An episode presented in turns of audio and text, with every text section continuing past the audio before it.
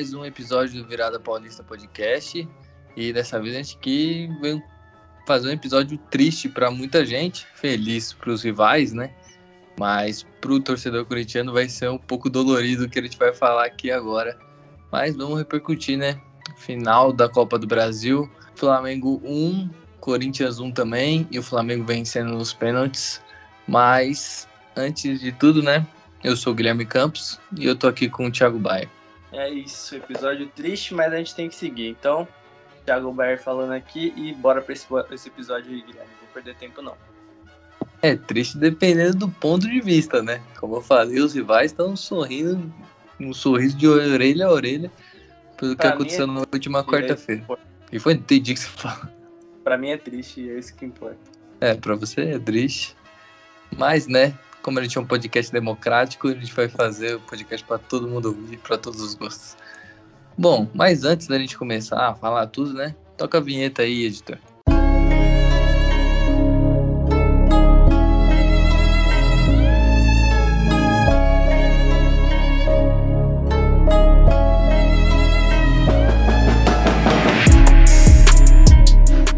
Bom, Vamos começar aí falando sobre essa grande final, sobre tudo que envolveu, né, tudo em volta desse grande espetáculo. Claro que não terminou do jeito que o corintiano gostaria, mas a gente tem que botar um ponto aqui, Thiago.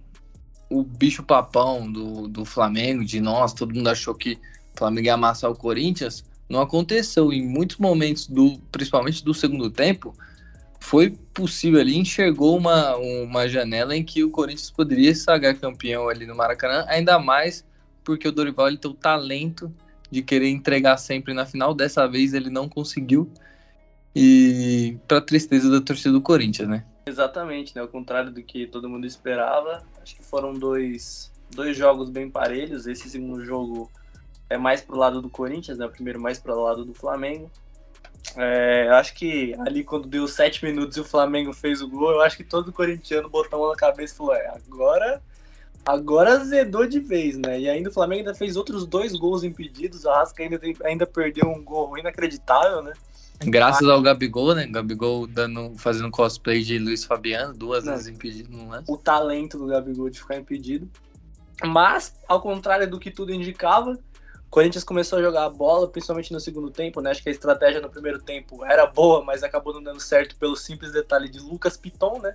Que não consegue não agregar em nenhuma das funções que ele é colocado em campo. Eu acho que é pelo simples detalhe também que o Flamengo é um time muito bom, né? E aí Tem ele conseguiu também. desmontar a estratégia do VP em sete minutos com a troca de passes insana, né? Everton Ribeiro jogou demais essa final e acho que foi um dos impeditivos aí pro Corinthians não ter saído campeão. Não, exatamente. E foi a jogada, pô, construída totalmente ali na troca de passe. Né? Parece que quando você tá jogando FIFA, tá ligado? O adversário começa a tocar rápido, você não consegue entender nada, aí sai o gol. Foi exatamente o que aconteceu nesse, nesse gol. É o que eu tento fazer sempre no FIFA e nunca consigo. E não dá certo, né? Exatamente. Que só dá certo pros outros e pro próprio videogame, além de você. Mas, exatamente. Mas foi exatamente isso que aconteceu, né? É, o Cássio até tentou sair ali, mas o Pedro Pedro é um puto atacante, né? Não perde gol e, e fez o dele.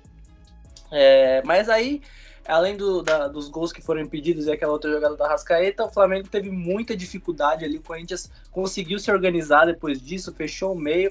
E o Corinthians mostrou, o, o Campos, a mesma coisa que mostrou contra o Fluminense, né? Que tomou algum muito cedo, mas teve força, né? Teve ânimo para ir buscar o empate e, quem sabe, até tentar buscar a virada, né? Porque realmente, quando conseguiu fazer o gol já faltava pouco tempo, então realmente ficava difícil de buscar um, um, um segundo ali. Ainda teve o lance da torcida que ligou o sinalizador, é, aí esfriou mais o jogo ainda, e aí realmente não deu tempo mesmo do Corinthians buscar uma virada, mas era bem possível. É, mas enfim, acho que é, para a gente começar essa análise, eu acho que foi um jogo positivo para o Corinthians, apesar do resultado. É, a trama estava se desenhando do jeito que o corintiano gosta, né? Com aquele gol sofrido, indo para os pênaltis, aí depois o Cássio ainda pega um pênalti. Tá, acho que o roteiro estava sendo construído para uma vitória do Corinthians, infelizmente não aconteceu, infelizmente para os corintianos. Infelizmente. Faltou combinar com o Roger Guedes, né? Faltou combinar com o Roger Guedes, a gente pode se aprofundar Isso daqui a gente a... vai se aprofundar, porque o cara no intervalo ele falou que tava faltando acionar, acionar ele um pouquinho, porque era isso que faltava, né? Era aí, Não, ele, impressionante. Ele quis passar essa mensagem e quando ele foi acionado, ele perdeu um gol debaixo da trave praticamente. Que foi que arrancou os suspiros do senhor pai do Thiago na hora, com certeza. Nossa, ele é um fã de Roger Guedes, né? Fã inato de Roger Guedes. Cara que adora o futebol do Roger Guedes. E dessa vez ele realmente não ajudou ali, porque, olha, vou te falar que era muito mais fácil ele fazer aquele gol do que ele perder do jeito que ele perdeu, porque o jeito que a bola bate nele e sobe para fora do gol é uma das coisas mais inacreditáveis que eu já vi na história do futebol. É impressionante. É impressionante. E dessa vez ele não reclamou, né, que saiu, né? Não, é impressionante vez... também dois, né? Não, e teve uma outra jogada que o Duqueiroz deu um passe enfiado para ele, passe de FIFA, tá ligado? Quando você acerta o passe no meio da zaga, e ele não conseguiu pegar, porque tentou dominar com o pé direito, era para ter dominado com o esquerdo, passou da bola e ainda reclamou com o Duqueiroz. o cara ainda virou e xingou o Duqueiroz que falou que ele passou errado. Aquilo ali foi uma palhaçada de mau gosto, velho. Não sei se você viu essa jogada aí, mas, pô, sacanagem do Queiroz, que vou te contar, o menino tem o talento para ser vice, tá? Foi vice no sub-15, sub-17, deu uma, sub-20. Deu uma, depois só vice. Só vice, impressionante. Mas é aquilo, né? Uma hora, uma hora chega, né? Ou não, né? Às vezes a vida dá dessa. Às vezes mas, ganham, né? quem sabe. Mas, resumindo, eu gostei, eu gostei também da partida, do, apesar de ter tomado um gol muito cedo, acho que a zaga do Corinthians foi bem segura, mano. Principalmente o zagueiro Gil, né? Ou Gibson, de Gibson. Velho Mil Grau. E o Funério, né? Como diria o velho Mil Grau também, jogou bem. O Fábio Santos, né? O Fabiça, o famoso. Eu achei que ele fez uma boa partida. Eu acho que o Fagner fez uma boa partida, apesar do pênalti. Também que ele perdeu. Eu acho que ele fez uma partida muito segura. Eu acho que ele tá atirando todas as bolas que estavam indo ali e ele tava apoiando bastante, né? Uma coisa que eu acho que todo o corintiano tava um pouco irritado aí nos últimos jogos, que ele não vinha apoiando, vinha mais ficando atrás. Eu acho que ele, pô, até que atacou bastante e ajudou muito na marcação. Né? Um cara muito importante ali para aquele setor. Ele fez uma ótima final, mano. Pra mim ele foi muito bem. O problema é que depois estragou, né? Deu merda, né? Depois ele, ele não conseguiu converteu o pênalti e aí. Deu uma fagnada. Deu uma fagnada.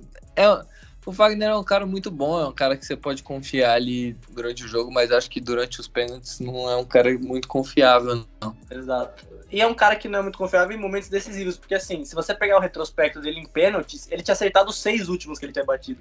Porém, acho que todo mundo lembra da, da final de 2018 quando ele errou, né? O pênalti contra o Palmeiras. Então, é, é, eu acho que é uma coisa que fica, né? É, momentos decisivos ele não é tão bom. Mas também a gente não pode crucificar o cara porque, porque ele não sabe bater pênalti, tá ligado? Ele é ah, lateral. Aproveitando que a gente tá falando de pênalti, preciso fazer um comentário aqui, fazer um adendo. Ah, o field o goal, Ale... falar do field goal? Quer fazer o quê? Você vai falar do field goal do Matheus Vital, que achou que tava no não. NFL, no Miami Dolphins? Não, não, não, não, não, não, não. Isso daí foi brincadeira, né? Mas uma palhaçada, mas assim, o cara foi bater e tal, acontece.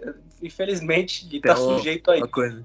Ô, Thiago, o Scott ah. Drake ficou maluco, tá, com esse fio de gol do, do Matheus. Do é Matheus Vital. do Matheus Vital. O Lucas Gama apoiando o Matheus Vital e Fagner aí nas redes sociais, no Twitter. Ele apoiou?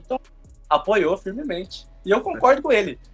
Eu concordo com ele, são dois jogadores que estavam bem no jogo. Vital. Pô, eu vou te falar, mano antes do, de ir pros pênaltis, eu tava na minha cabeça, caraca, velho, o Vital dando a volta por cima no Corinthians. Eu acho que, porra, eu acho que o meninão veio pra, pra ficar, velho. Aí chegou nos pênaltis, que fez aquela merda do caramba lá. É, é aí que tá o problema, né? Porque eu, eu você... acho. Acho que não era o momento para ele bater o pênalti, não, porque não ele tava numa situação em que ele é um cara que tem muita desconfiança pela primeira passagem dele no Corinthians. Sim, sim. Ele voltou, ele até tem entrado bem em alguns jogos, mas, pô, é o Matheus Vital, né? Não dá pra você é. botar totalmente confiança. Era, era uma ou outra. No máximo. Ou ele, ou ele errava e aconteceu o que aconteceu, ou ele acertava e aí era a redenção dele. Ele seria o Breno Lopes do Corinthians, tá ligado? É. O que o Rodinei foi pro Flamengo essa temporada falando, a gente falou do Fagner na final de 2018 que ele errou o pênalti, mas essa final estava sendo muito parecida com a de 2018 que o Vital foi fundamental, né? Que ele fez a jogada do gol do Rodriguinho e nessa ele fez a jogada do gol do Juliano, né? Ele que cruza a bola na área lá que, e o Fábio Santos desviou, o Juliano faz o gol. E na final de 2018 ele fez o gol de pênalti contra o Palmeiras, né? Só que nessa vez ele não conseguiu rep repetir a dose, né? Chutou lá na. Chutou pra fora do Maracanã, lá no Cristo Redentor. Dessa vez foi complicado, não deu pro Vitalzão. Mas é isso, praticamente agora o Corinthians vai focar no, no Campeonato Brasileiro. Acho que com, consegue uma, uma vaga direta. E acho que a grande dúvida né, que vai ficar agora na, na, cabeça dos corintianos até o final da temporada é a permanência do VP. Eu acho que tem que ficar, não sei você, Thiago, acredito que sim. Acho que ele fez um bom trabalho, porque querendo não, não termina em título o ano. Aí você terminar, o, o Corinthians provavelmente vai classificar direto para a Libertadores. Então vai ter uma classificação direta para a Libertadores. Ele conseguiu uma classificação para as oitavas de final, para as quartas de final da Libertadores que o Corinthians não conseguia desde quando foi campeão, que foi em 2012. Então já quebrou um recorde ali dentro do clube. E chega numa final de Copa do Brasil e o time jogando bem, uma real chance de ganhar totalmente diferente daquele Corinthians que a gente viu contra o Flamengo é, na Libertadores. A gente viu um, um Corinthians com um trabalho muito mais sólido e para mim, vai ser um acerto do, da diretoria do Corinthians conseguir convencer o VP a, a renovar esse contrato. É, tudo pelo que tem saído na imprensa, né? Tudo indica que ele está muito inclinado a ficar. Óbvio que não dá para definir nada, porque a gente sabe que ele tem uma questão familiar muito problemática lá na Europa, por conta da, da sogra dele, que está doente, enfim, tem algumas questões. É, então não dá para cravar que ele vai ficar, mas é, pelo que está saindo na imprensa, ele está muito inclinado a dizer o sim aí para a diretoria. E vai ser muito importante mesmo, porque eu acho que o Corinthians hoje tem uma base boa de trabalho e de jogadores. Óbvio, é, vai ter que fazer uma limpeza ali, talvez vender alguns jogadores também, mas eu acho que o Vitor Pereira é esse nome certo para indicar jogadores, como ele fez com o Fausto Vera, que pô, é um cara fundamental hoje para o Corinthians e veio totalmente da visão dele e da comissão técnica dele. Então eu acho que isso vai ser muito importante para a próxima temporada se ele ficar, ele poder indicar mais nomes como esse para o Corinthians poder buscar. E além disso, dar continuidade no trabalho, né? Porque o Vitor Pereira é realmente um bom técnico, ele tem uma visão diferenciada, é, assim como os outros estrangeiros que trabalharam no Brasil, por ele ser um cara de uma outra escola, a escola portuguesa, mesmo do Abel, enfim, são caras que têm uma mentalidade diferente, uma mentalidade, uma mentalidade de ganhar, de querer sempre a vitória. E é, o Vitor Pereira também, além de tudo isso, é um cara que se reconheceu muito na Fiel, né, na Fiel torcida. Ele sempre fala nas entrevistas e tudo mais que ele se reconhece muito com essa questão de do Corinthians ter esse laço com o povo e ter todo essa esse lance das pessoas de baixa renda e tal, ele se identifica muito com isso. É, então, é, eu acho que isso também é um outro ponto que pode favorecer ele, porque eu acho que, de acordo com ele mesmo, ele nunca teve uma relação tão próxima com torcida, dirigentes e jogadores como ele está tendo no Corinthians. Então, acho que esse fator também pode pesar para quem sabe ele fique. E sem dúvida nenhuma vai ser, acho que a melhor contratação que o Corinthians pode fazer para a próxima temporada é manter o VP. É, mas assim, vai ter que abrir os cofres aí o Corinthians, vai ter que tirar o escorpião do bolso, porque vai ter que contratar. O time nitidamente é um bom time, mas nitidamente precisa de, de reforços. Precisa urgentemente de um cara para jogar ali no ataque, completando Roger Guedes e Yuri Alberto. A gente teve nessa final o, no segundo tempo o Watson, né? Que até jogou melhor do que jogou em Itaquera, mas assim, não dá. Ele não, não é um jogador que tá pronto, né?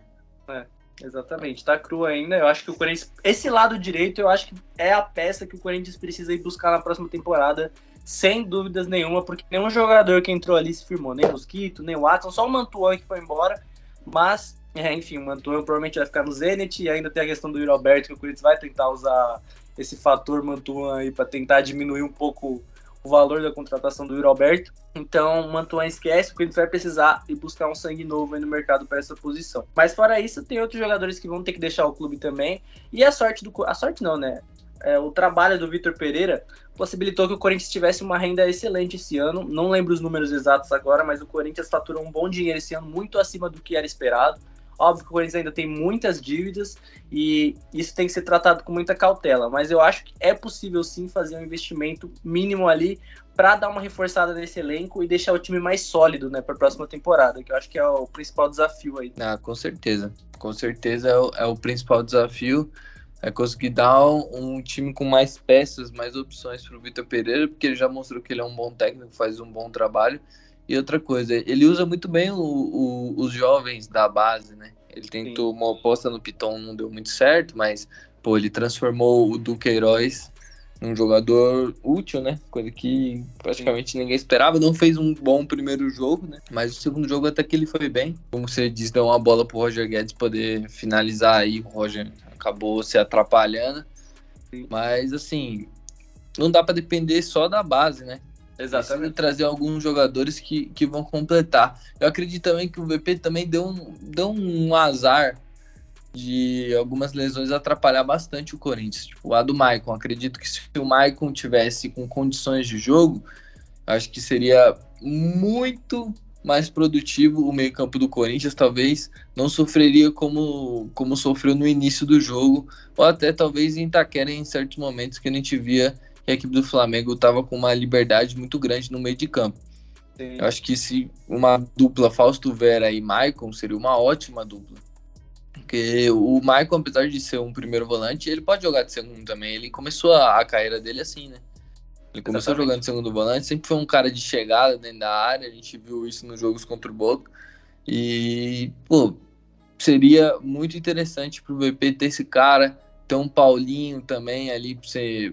Não sei se para ser titular, mas para entrar no segundo tempo. Importante, né? Jogador importante. Jogador importante, que, que infelizmente perdeu a temporada inteira. Então o Corinthians teve um pouco de azar, mas também o elenco mo se mostrou um pouco curto. Então vai ter que ir atrás de, de contratações. E como você falou, vai sair gente. Tá se especulando aí do, do Robert Renan ser envolvido nessa troca aí, né? Com. Seria bem uma troca, né? Seria uma venda e o Corinthians pegaria essa venda aí e reverteria para pagar o Yuri Alberto. Sim. Assim, na minha visão, eu acho que compensa porque é um moleque que ainda pode mostrar, pode render mais para o Corinthians. Mas assim, você vai estar adquirindo um atacante jovem de uma qualidade muito grande que vai te render uma das coisas que é uma das coisas, não, a coisa mais importante do futebol que é gol, né? E como Sim. você mesmo diz, o gol custa caro, né? E pode custar um Robert Renan aí, que é um zagueiro promissor. E pelos valores que eu vi especulando, de 15 milhões de euros, é um ótimo valor, viu? Um zagueiro, é mesmo, de fato. Nossa. Se você for pensar que o Santos vendeu o Kaique por 7, é. basicamente a mesma idade aí do Robert Renan, Sim. só que o Kaique tava mais em baixa, né? Uhum. Mas tinham projeção, projeção, projeções parecidas, porque o Kaique também é zagueiro de, de seleção brasileira de base. E é. pô, conseguir 15 milhões seria incrível aí pro Corinthians. Mas, ô, Thiago, agora vamos cortar um pouco esse assunto do, da parte do campo. Eu queria falar um pouco também da, da torcida, pô. A, a, a, linda festa que a torcida do Corinthians fez no Maracanã. E não só no Maracanã, viu? Por toda São Paulo aqui, em pontos espalhados.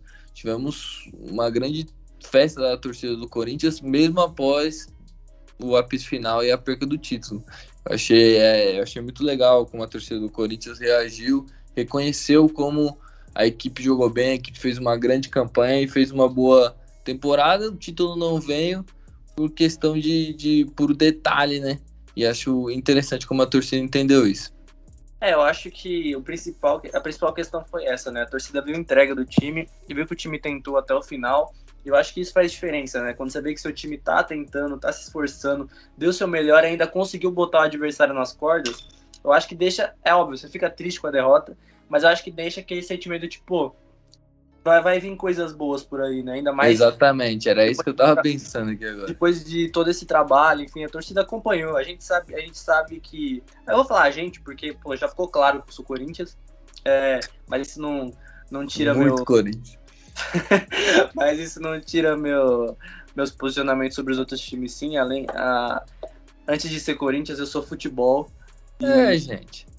Não tem o que fazer. Todo mundo torce para um time. Exato. O Thiago claramente é corintiano, o Gama claramente corintiano, eu claramente sou santista e o nosso querido Scott Drake Levi é claramente Toronto FC. Exatamente. Então, só deixando esse recado aqui, é sempre importante reforçar isso, né? Mas é, Bom, eu acho que é isso. Você enxerga que o time teve entrega, que o time tentou ao máximo e quase deu, né? Teve isso. Eu acho que o mais dolorido é isso, a sensação de assim, pô, tava. É, era quase, foi quase mesmo que o Corinthians ganhou essa final. Então, eu acho que isso que deixa mais dolorido, mas isso, mas aí a gente passa esse curativo por cima, né? De, de pensar que coisas boas vão vir por aí E, e se pensar que o Corinthians nos últimos anos não estava brigando por nada expressivo, eu acho que essa final mostra que talvez seja, possa ser uma nova fase para o time, uma nova fase para o clube do Corinthians. Então eu acho que fica essa sensação e por isso que a torcida apoiou tanto e fez aquela festa bonita, principalmente no Maracanã também. É, alguns momentos até se sobressaindo a torcida do Flamengo. Quem sabe como é a torcida do Flamengo, né? Aquela torcida que se empolga quando o time tá jogando, mas quando o time não tá jogando, eles dão aquela, aquela bela de uma, da murchada, né? Então, é, foi uma festa bonita. Uma pena que o título não veio para coroar essa festa, mas acontece, né? E com certeza a Fiel vai estar tá aí fazendo mais e mais festas nos próximos jogos até o final do brasileiro. E no ano que vem também, esperando que o Corinthians não só repita os feitos que fez essa temporada, mas que conquiste algum título. Sim, exatamente. Bom, rapaziada, a gente vai ficando por aqui. Acho que a gente falou bastante dessa final aí. E é isso que o Thiago falou. Fica uma boa impressão aí do, né, do, do, trabalho do VP, uma esperança para o futuro do Corinthians aí. E claro que o Corinthians precisa de um planejamento, e esse planejamento tem que ser com o Vitor Pereira encabeçando né, esse projeto, porque ele é um cara muito competente e mostrou isso nessa temporada. Então é isso, rapaziada. Se despede aí do pessoal aí, ô, Thiago. Vou me despedir, mas antes eu vou terminar aquele adendo que eu ia fazer dos pênaltis e um outro comentário também, mas é rápido. O primeiro é, é infelizmente, né, a gente tem apresentadores no, no futebol brasileiro que parece que não entendem é, o poder de fala que eles têm, né, e acabam proferindo coisas completamente desprezíveis, como a senhorita Renata Fan fez aí no, nos donos da, dos donos da bola, não, no jogo aberto, claramente demonstrando aí um certo preconceito com a torcida do Corinthians e com as pessoas é, de classes sociais mais baixas. Então fica aqui meu repúdio à senhora Renata Fã. E também ao grande Alexandre Pato, que fez questão de falar que, é, como ele perdeu o pênalti, ele espera que a, a, torcida, como a torcida do Corinthians fez com ele quando ele perdeu o pênalti, espera que não faça com o Vital e com o Fagner. Mas, ô Pato, uma coisa é você errar um pênalti outra coisa é você ser completamente displicente numa cobrança. É, jogando fora todo um ano de um time. Então, era só isso mesmo. Um abraço, falou, rapaziada. Ô, Pato, dá licença, viu? Pelo amor de Deus, mano. Fica quieto, tá lá, tá lá nos Estados Unidos, vai falar uma coisa dessa aí, mano. Não abre a boca pra falar de Corinthians, velho. Porque você, mano, o que você fez no Corinthians foi palhaçada. E o torcedor do Corinthians te adora, né, Pato? Até hoje, pelas coisas que você fez, o Cássio nem quis te matar no vestiário depois, né? E o Danilo Fernandes depois, né? A gente ficou sabendo das, das, das histórias, né? Que aconteceu ali na, naquele bastidor daquela Copa do Brasil contra o Grêmio, depois daquele pênalti escroto que o Pato bateu. Então, ô, Pato, pelo amor de Deus, fica quietinho, fica jogando sua bolinha aí nos Estados Unidos, porque aqui no Corinthians, e acredito que nem no São Paulo você conseguiu render o que esperavam de você, viu? Então, vamos embora depois desse desabafo aí do Pato, né, que eu acabei de dar. E vamos embora aí. Vamos pra próxima, né, Tiagão? Então é isso, rapaziada. Falou aí pra vocês e tamo junto.